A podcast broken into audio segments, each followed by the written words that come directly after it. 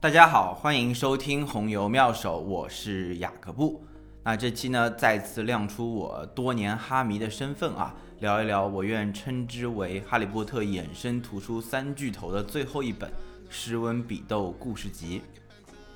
那之前呢，我们有聊过《神奇动物在哪里》和《神奇的魁地奇球》，主要是通过神奇动物和魁地奇的这个丰富的知识上的补充啊，完善魔法世界的体系。那今天呢，来到第三本《诗温比斗故事集》。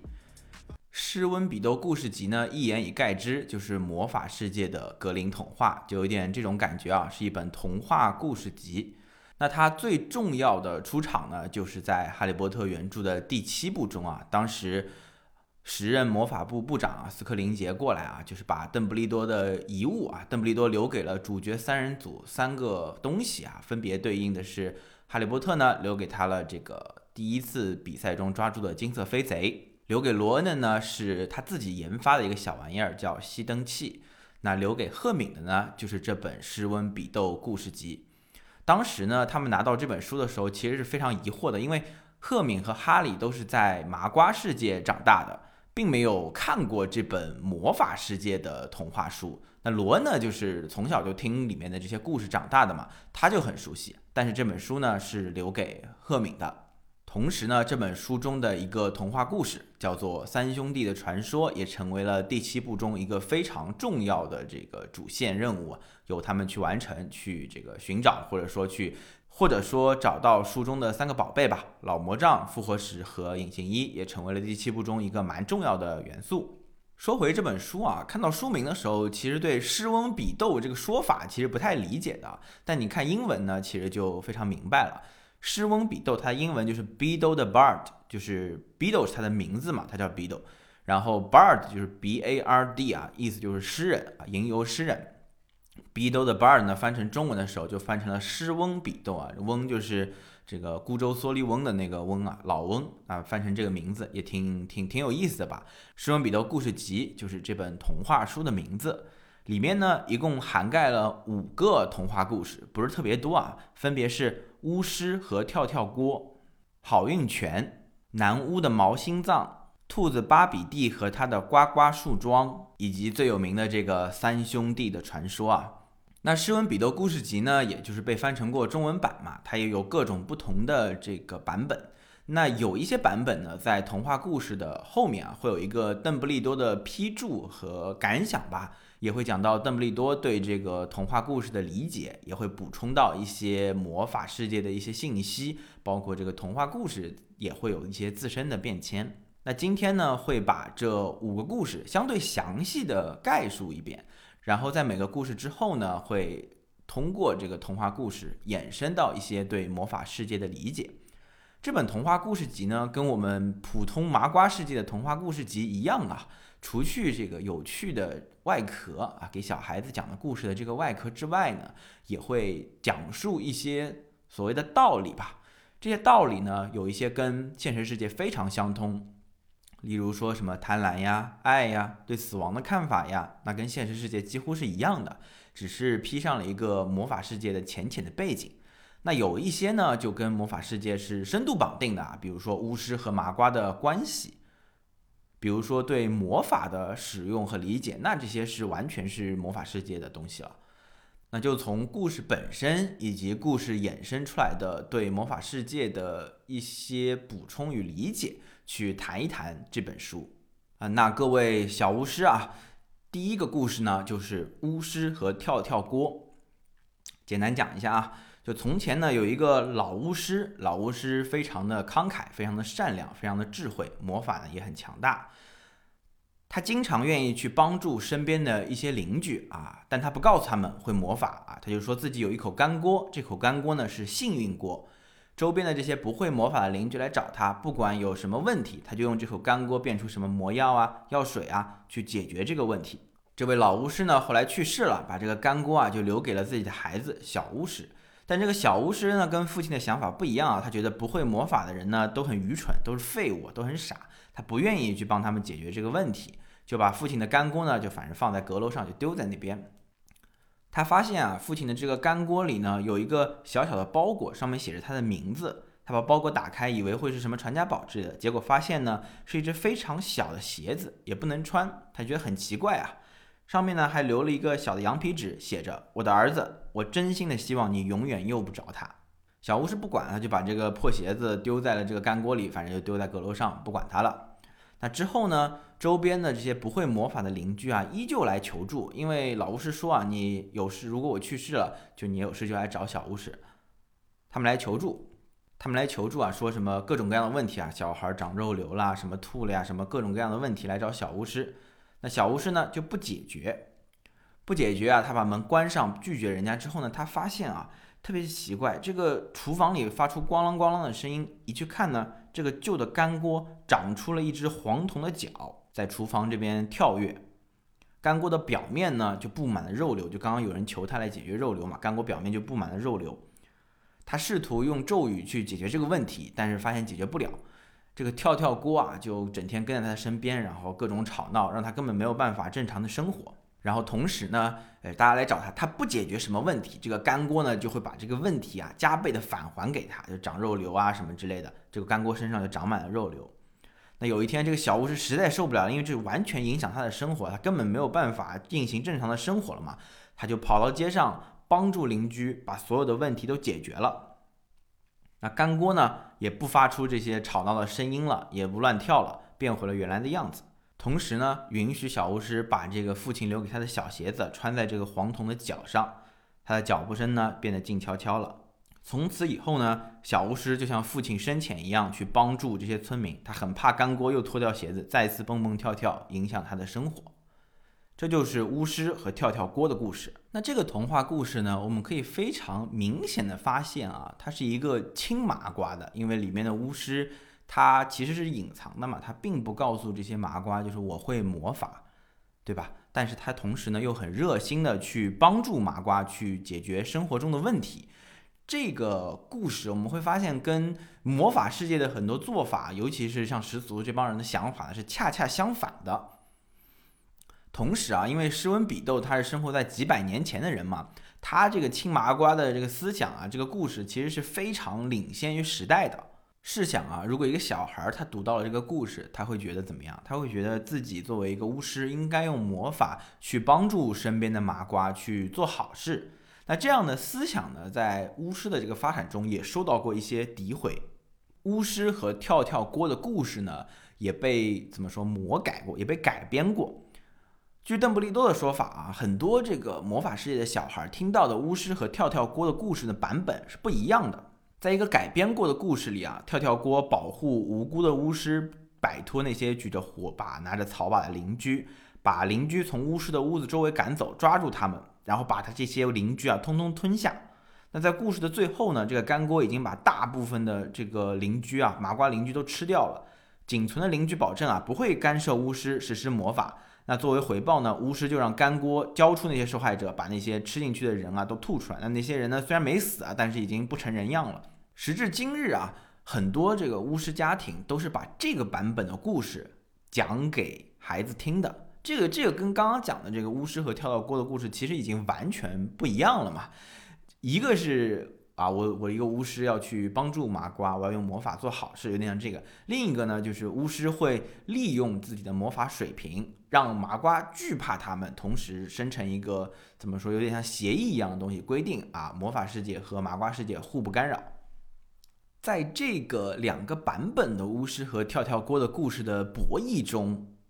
我们也能看到啊，这其实并不是简单的去改变一个童话故事本身，这在我们之前鄙视链中其实也很多的时候经常讲到过了。因为所谓的就是巫师对麻瓜的态度，麻瓜对巫师的态度，其实经历过很多变迁嘛。那在哈利波特的这个故事里面所呈现的样态是，呃，其实还是一个地下隐藏的状态。只有在必要的时候，魔法部部长才会去找麻瓜的首相去解决一些问题。整体上呢，巫师还是采取一个隐藏的状态，并不会真正的就是让所有麻瓜都知道有巫师这个群体，其实是一个地下的状态。那崇尚这个魔法力量的人就会觉得我们这么牛这么厉害，那我们何必要躲着？我们要就是类似于统治麻瓜，就类似于这个思想。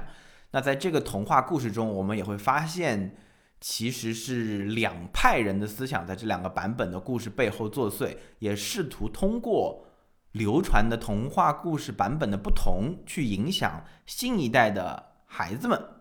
孩子从小听什么样的魔法故事，在他们上学校之前，其实这个家庭教育的部分就能够影响他们之后决定对麻瓜的态度。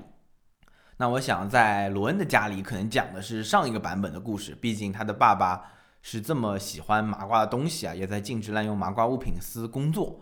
那想必在马尔福的家里听的是第二个版本的故事了。我感觉哈，可能是告诉他们，我们要以强大的力量去震慑麻瓜啊，逼迫他们就是低头。在巫师和跳跳锅这个故事啊，它是《诗文彼得故事集》的第一个故事，就会彰显了背后能够看到这么大的一个巫师和麻瓜关系的命题。我觉得是其实是挺让我没有想到的一个点。第二个故事叫做好运泉。好运泉呢是魔法园林里面的一个东西啊，它就是受到强大的魔法保护。但是呢，每年一次，在白天最长的那一天的日出和日落之间，有一个不幸的人会有机会来到好运泉边，在水中洗浴，得到永久的好运。听上去有点像就是一个永久持续的茯苓剂啊。那每年的这一天啊，都会有很多人拥过来啊，试图进入这个好运泉去获得这个好运嘛。有三个女巫，她们有着自己各自的一些悲伤吧。一个人身患绝症，一个人呢贫穷。东西都被夺走了，一个人呢被深爱的男人抛弃了，反正他们三个各有各的痛苦啊。他们互相结盟，试图在这一天呢，就是抢先进入这个好运泉，团结起来，然后到了时候再说嘛。到了之后再分配是谁，反正他们三个组成了同盟。那在他们试图进入这个园林的时候呢，有一位骑士啊，骑着瘦马的一个愁眉苦脸的骑士。这位骑士啊，非常值得提的一点，他不是女巫，也不是巫师，他是一个麻瓜。那这位骑士呢，被他们阴差阳错也带了进来啊。那在他们进去的过程中呢，有点像哈利他们去找魔法石啊，反正碰到了几个关卡，他们都用一些各自的方法吧，反正把这些关卡给解决了。最后呢，就到了好运泉门口。那到好运泉门口呢，那就得解决啊，就是到底是谁去那边呢？临了了呢，大家开始谦让了，因为刚刚的这个历险过程中啊，那位得了重病的人呢痊愈了，通过一些魔法的这个手段吧。受情伤的这位女巫呢，她就是心中的这些思绪啊，在这个闯关过程中被抽走了，有点像冥想盆一样，她这个记忆没有了，那她就自然也不会为此而难过了。那那位贫穷的女巫呢，她发现啊，就用这个草药可以治愈这位虚弱的女巫啊，生病的女巫，那这个草药自然可以卖钱了，她也就是出去肯定有钱了，她就觉得自己也不需要了。他们三位女巫呢，就把这个机会啊，让给了这位骑士。让他去洗浴，成为一个幸运儿。进去洗浴之后呢，刚刚那位受情伤的女巫啊，就觉得这个，呃，这个男人值得托付啊，就兴高采烈的跟他等于说以身相许了，跟他两个人在一起了。那三位女巫都得到了自己想要的东西，骑士呢也得到了自己想要的东西，离开了这个好运泉。但是呢，他们谁也不知道，也从来没有怀疑过，其实好运泉的泉水一点魔法也没有。这个结尾啊，真的是画龙点睛，而且非常有趣的呢，甚至是和《哈利波特》里面的一个情节产生了呼应。当时罗恩是这个魁地奇球的守门员嘛，但他状态非常差，觉得自己肯定很烂。那没办法，他要上了。哈利呢想了个办法，哈利从斯拉格霍恩那边获得了茯苓剂嘛，就假装自己这个茯苓剂递给了罗恩，让罗恩以为自己喝了茯苓剂会有好运。那罗恩在赛场上神挡杀神，佛挡杀佛啊！但最后其实哈利并没有给他，他并没有真的喝下魔药，只是他以为自己有好运，就真的发挥出了自己的全部实力。好运泉呢，也有一点点这个感觉啊。这个背后的寓意呢，我理解可能是啊，其实没有什么东西能够给你带来永久的好运。在魔法世界里呢，其实魔法也是有边界的，它并不能真的让人起死回生。它并不能真的给人永久的好运，而且茯苓剂这个东西喝多了其实也是有坏处的。复方汤剂这种魔药也不能就是一次性永久的产生效果，因为魔法其实还是有一些这个边界上的东西的。那我觉得好运其实也是一种，但这个故事告诉我们，它并不能帮助你真正的突破某些边界，但是能够让你发挥出自己全部的潜力，就有点像这么一个这么一个故事啊。我觉得这个本身的寓意还是挺好的，而且讲给小孩子听呢。可能当时不一定有感受，但小孩子长大之后可能会，呃，理解这件事情。没有什么东西能够带来真正的好运，你能靠的其实就是自己，和相信自己的这个力量。这个道理很简单，但这个故事中呢有一个点也是被魔法世界所诟病，甚至后面也有编撰和改写的，就是不知道。有没有印象啊？刚刚最后那位女巫，就渴望爱情的那位女巫，是和那位骑士，是和那个人啊，等于说是结婚了嘛？但是那位骑士他其实是一个，呃，是个麻瓜嘛，所以这其实是一个麻瓜和巫师通婚的一个案例。这个点其实非常的小，我觉得我自己看完这个原文的时候，其实根本没有很在意这个点。但是麻瓜和巫师通婚这件事情，其实是。巫师世界非常在意的一个点，这个呢，在我们讲鄙视链中也提到过啊。因为原著中最大的正邪两位巫师哈利和伏地魔都是混血嘛，啊，但是有很多人是非常崇尚这个纯血统的。那这个纯血统的这一派也会对这个故事传递的一个价值观，等于说就是麻瓜和巫师是可以通婚的。在巫师和跳跳锅之后，其实更上了一层啊，就是。巫师是需要帮助麻瓜的，然后同时巫师和麻瓜之间是可以通婚的。这个点呢，其实会触到很多赞成纯血统人的敏感的神经啊，他们也会在这个点上就进行 argue，觉得这是篇毒草，是这个毒害青少年的一个文章。那以我们现在的角度来看，以这个书中的角度来看，其实巫师和麻瓜通婚是很正常的。如果巫师没有和麻瓜通婚，那就早就巫师可能就已经灭绝了。这个呢，主角团啊也在原著中提到过一模一样的话。纯血的巫师其实是非常非常少的，这个大多数巫师都是是有麻瓜血统的啊。关于这一点啊，这里就不多讲了，因为比较详细的在鄙视链中已经都完全提到过了。如果是关于血缘和种族之间的一些讨论啊，觉得那期节目是讲的更加完善的。前两篇呢，其实我觉得也不一定是有意为之，尤其是第二篇。但是里面巫师和麻瓜的关系呢，其实是值得呃探讨的。然后这传递的价值观，我们看来是非常正向的嘛。但是你作为巫师世界里面，有些人可能会觉得，呃，这是有问题的。然后对这个童话故事啊，对《施温比多故事集》这本书进行文字狱，有点像这个感觉啊。还是蛮蛮成年人视角的。我相信，其实很多小孩儿看这个童话故事的时候，并不会有这样的想法。这样的想法都是在成人巫师世界中，就是希望强加给孩子的，有点这种感觉了。那第三个故事呢，叫《南巫的毛心脏》。这个故事啊，有点恐怖啊，有点暗黑啊。其实不太像童话故事，有点像童，有点像那种就我们讲的暗黑童话的这种感觉啊。是这样的。从前呢，有一个英俊、富有、很聪明的年轻男巫，他觉得啊，他发现啊，他的朋友们一旦坠入爱河，喜欢别人之后呢，都变得很愚蠢，没有品味，没有尊严。所以呢，他觉得这是意志薄弱的一个行为啊，所以用黑魔法来加强自己的免疫力。他其实是个孤傲的一个人啊，能力非常强，但跟身边有点格格不入，也就是把爱隔绝在身边。前两天刚看那个。卷福演的那个《犬之力》啊，其实他跟那个《犬之力》里面卷福演的那个农场主的感觉有点像，他跟这个身边的人都格格不入，有点威严这种感觉啊。他双亲去世之后呢，掌管着这个城堡。有一天啊，他发现身边的人其实都在嘲笑他，觉得他这个好像看似很光鲜亮丽啊，但实际内心啊是一个空空的躯壳。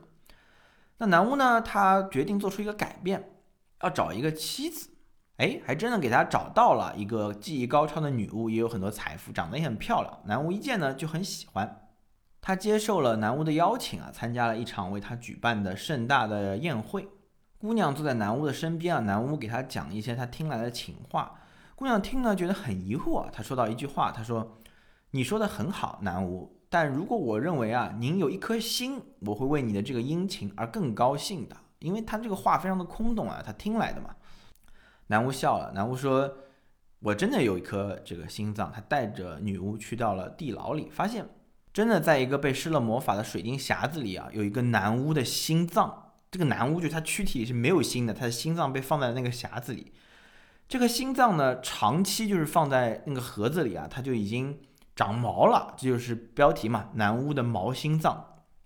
女巫就很。很很悲痛啊！他就说你你这你在搞什么？这应该就是南巫搞的那种黑魔法。他可能觉得这样子能够让自己更强大。然后南巫呢就希望顺着这个女巫做事嘛，他就把这个心心脏啊长毛的心脏放进了自己的胸膛里。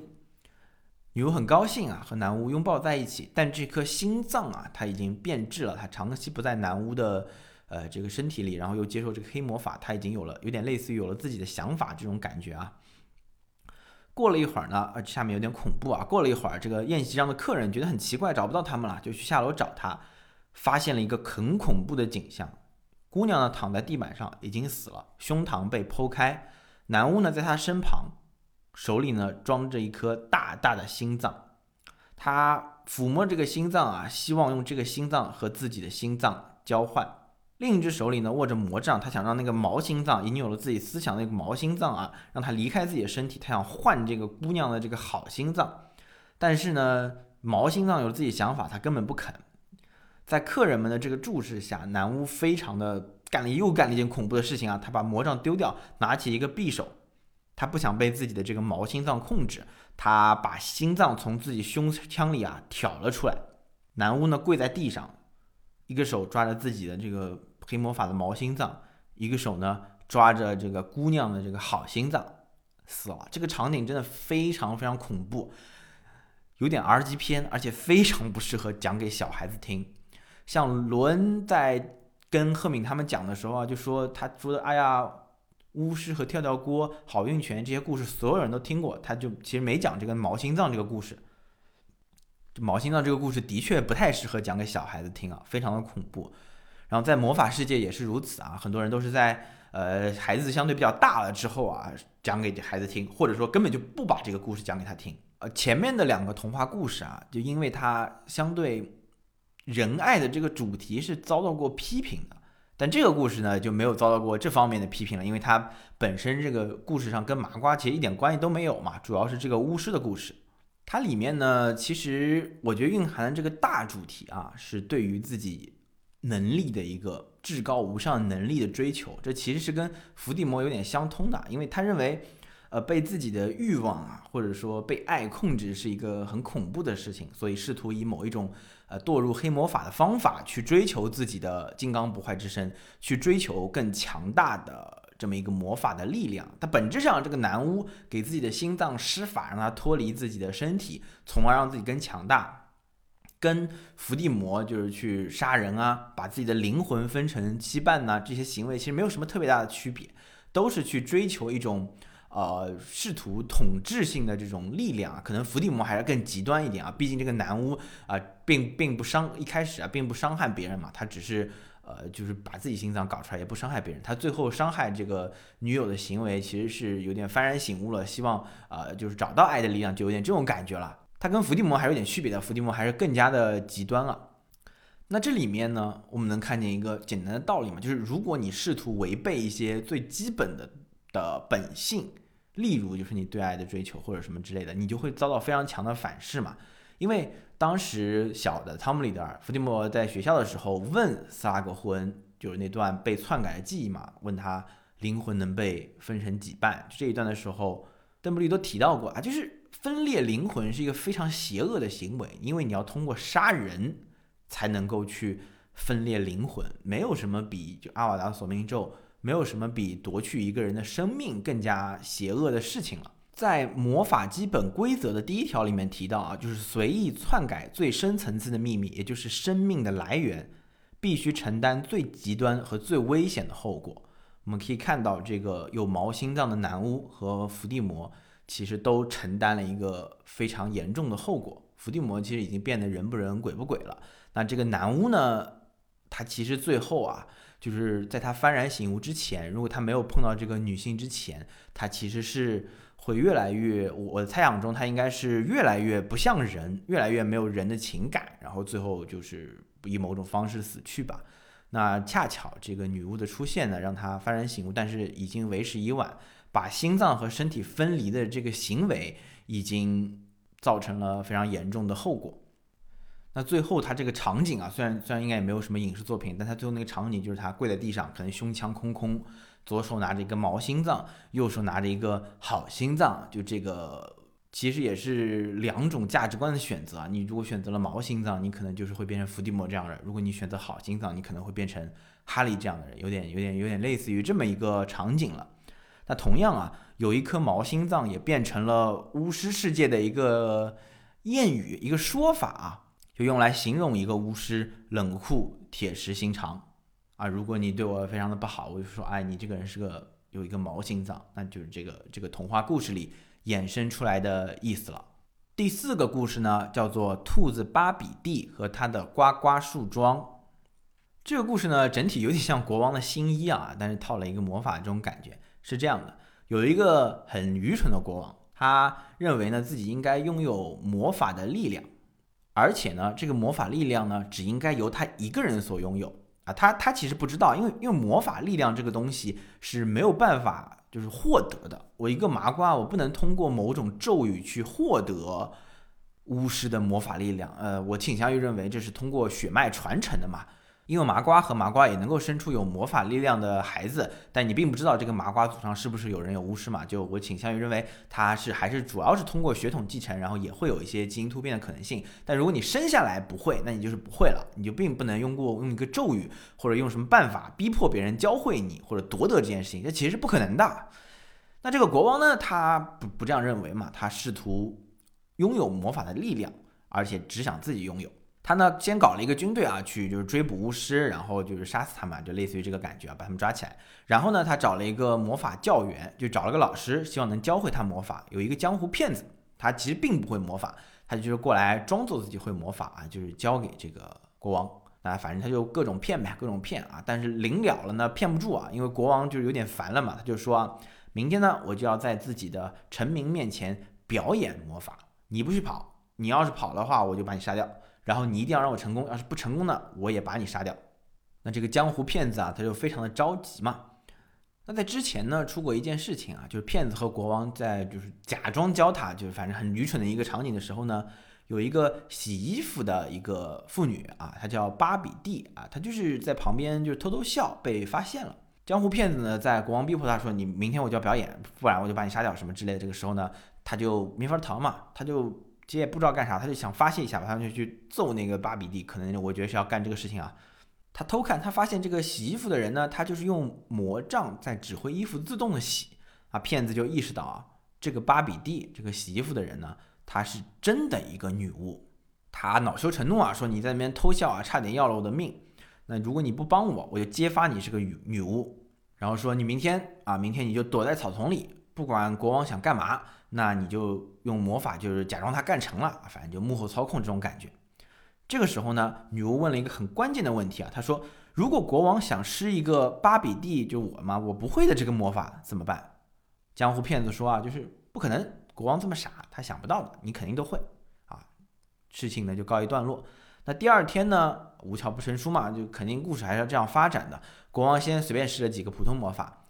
国王的这个女巫小队长过来，说。有一个这个他的女巫小队追捕女巫小队的这个狗啊，吃了毒蘑菇死了。陛下，你那么厉害，那你就用魔法让它起死回生吧。但我们知道啊，我们看过《哈利波特》人都知道，没有魔法能够真的让人起死回生。不论是复活石，还是伏地魔和哈利就是对战的时候这个闪回咒，都是一个幻影啊，都是啊假装，就是一个假的起死回生，并不能真的让人起死回生。只是一个有这个人死前记忆的一个灵体出现啊，也不一定能持续很久，就就大概是这么个意思吧。那肯定不行啊，肯定不管用啊。国王就很生气啊，并没有起死回生嘛。江湖骗子就说：“哎，是这个巴比蒂就躲起来啊，指出他说这个巴比蒂他是坏人，他阻挡了你的魔法，快抓住他。”巴比蒂呢就躲到了一个树里啊，但是骗子不知道说这个树就是巴比蒂变的，那赶紧砍死他，弄死他。这个时候呢，女巫。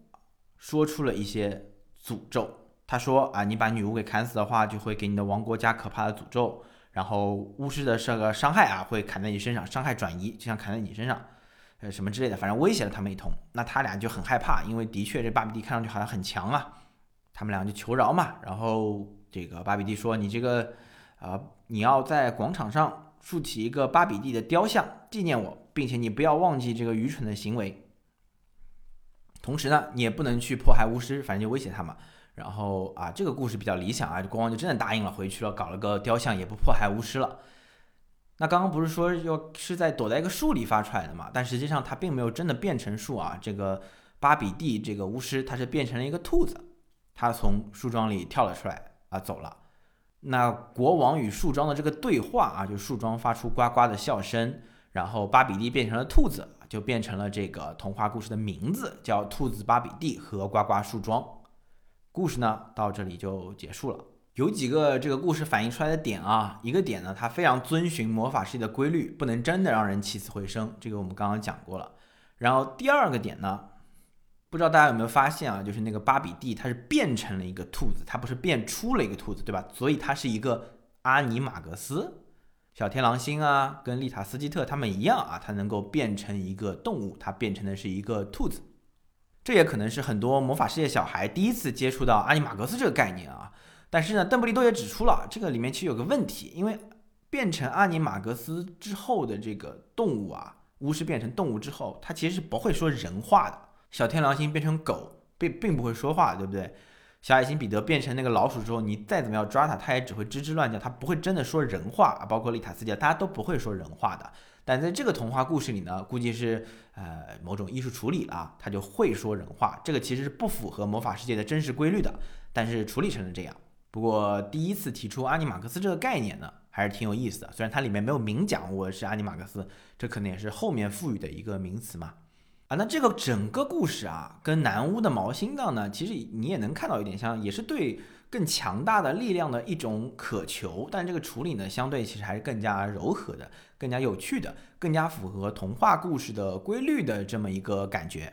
啊！一个愚蠢的麻瓜国王希望获得这个魔法力量，那最后呢？被巫师惩罚了啊！里面也有一些麻瓜和巫师的关系啊，在这个里面呢，麻瓜是相对强势的，巫师最后也用一个啊方式去惩罚他。你会发现，巫师跟麻瓜的关系，以及就是不管是谁啊，对更强大的力量渴求，会是前面这四个故事里面，包括之后三兄弟的传说的故事里面，就蛮蛮重要的一个点啊。可能就翻来覆去，其实讲的就是这些事情，只不过套在了不一样的童话故事里面。这的确啊，甚至也是。哈利波特世界里面很重要的一个话题嘛，十字图对麻瓜的迫害，其实就是对于血统的一种疯狂的渴求，对于魔法力量的一种崇尚。就巫师跟麻瓜中间是有这个会不会魔法的隔阂的，那他们相互之间的关系应该是什么样的？这其实，在童话故事里也得到了反映。刚刚这四个故事啊，虽然套了不一样的这个躯壳啊，但是其实里面讲的东西呢，还是比较相似的。最后一个故事。第五个故事，三兄弟的传说啊，这个非常的耳熟能详了，因为在《哈利波特》原著里面就完整的讲述过这个故事。三个兄弟走在一条小路上，他们碰到了一条河，用魔法呢就造起了一个桥，从上通过嘛。他们碰到了一个戴兜帽的人，这个人就是死神。死神很生气，因为他失去了三个祭品，因为大家通常走过这条河的人就会死，他反正想搞死他们嘛。但是呢，他非常狡猾啊，他没有直接杀死他们，他就假装说，因为我觉得死神应该不能直接杀人，他只能用一些办法。他假装祝贺三兄弟很强啊，很厉害，你们每个人呢可以拿一个东西作为奖励。老大很好战，他要的呢是一个在决斗中永远帮人能够获胜的魔杖，也就是老魔杖。那那老二呢，他就是很傲慢，他想羞辱死神，所以他要的是让死人复活的能力。就是复活石。老三谦虚而聪明，他不相信死神，他要的那个东西呢，是让他可以离开那里，不被死神跟着。死神呢，给的他是隐形衣。在这之后呢，三兄弟呢就是分头赶路啊，他们就分道扬镳，分开了嘛。老大呢就跟人就是有牛魔杖啊，牛逼啊，就跟人争斗啊什么之类的。他杀了人之后呢，睡睡大觉啊，喝醉了，然后有一个巫师呢偷偷过来拿走了这个魔杖，把老大杀死了。从此之后呢，老魔杖的这个行踪也贯彻了整个魔法史，在很多故事中有传说啊，包括最后邓布利多也是用一种希望用一种无形的方式让老魔杖的力量去消散掉，不继承不继承给任何人，因为他是要通过杀人来传递的嘛，杀人或者击败吧。死神呢，通过这么一个办法拿走了老大的命，那老二呢，回到家里啊，他这个拿着复活石转了三次，他很爱的一个，但是。死去的一个女孩呢出现了，但不是真正的复活啊！我们必须再强调一点，就没有真正的复活。这个其实跟第四个故事中的这个道理是相通的，它不是真正的复活，它只是以灵体的方式回来了吧？生活了一段时间之后，发现呢，这个这个女孩啊很悲伤、冷漠，跟她有隔阂，她并没有真正的回来。老二呢疯了，因为他希望能够跟她真正的在一起啊，所以呢，老二自杀了。死神呢也拿走了老二的命。老三呢拿着隐形衣离开了嘛，死神根本找不到他，一直没找到他。老三呢活得很老之后，可能是觉得就是没什么可留恋的，可以平静的走向死亡之后呢，脱下隐形衣给了他的孩子，和像老朋友见面一样迎接死神，以平等的身份和他一同离开了人间。那其中呢这三个死亡圣器，老魔杖、复活石和隐形衣呢，也以某种方式流传了下来。复活石就在那个给哈利的金色飞贼的里面嘛，然后隐形衣就是一开始这个他父亲也有隐形衣啊，后面把这个隐形衣给了哈利，他其实是以某种方式集齐了这三个死亡圣器啊。我们会发现这故事里三个人，不管你多聪明、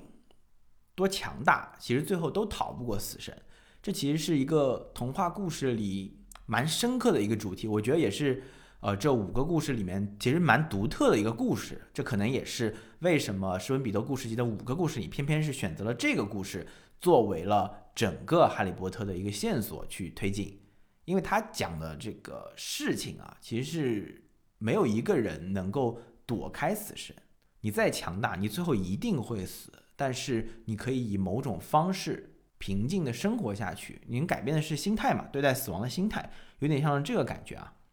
不一定会有那么多的人成为第三个人，想要的是隐形衣，想要的是一个不留痕迹的离开，而不是对某些东西的欲望和渴求。我觉得这其实是很难的。如果真的有人能够去问死神要东西的话，我觉得真的可能大多数人要的还是前两点，就是还是看不透的这件事情。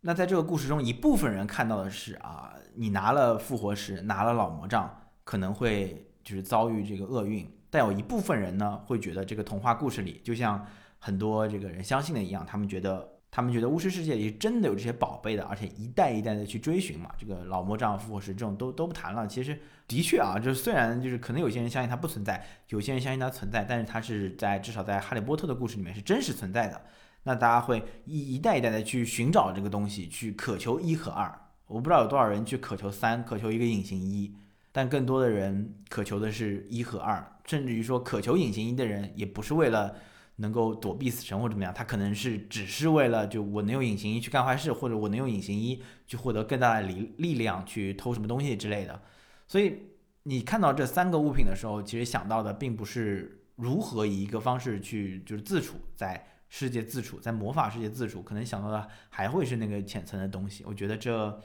某种人性吧。你终究会被死神带走，但在这个过程中，依旧会孜孜不倦的去渴求那些带不走的东西。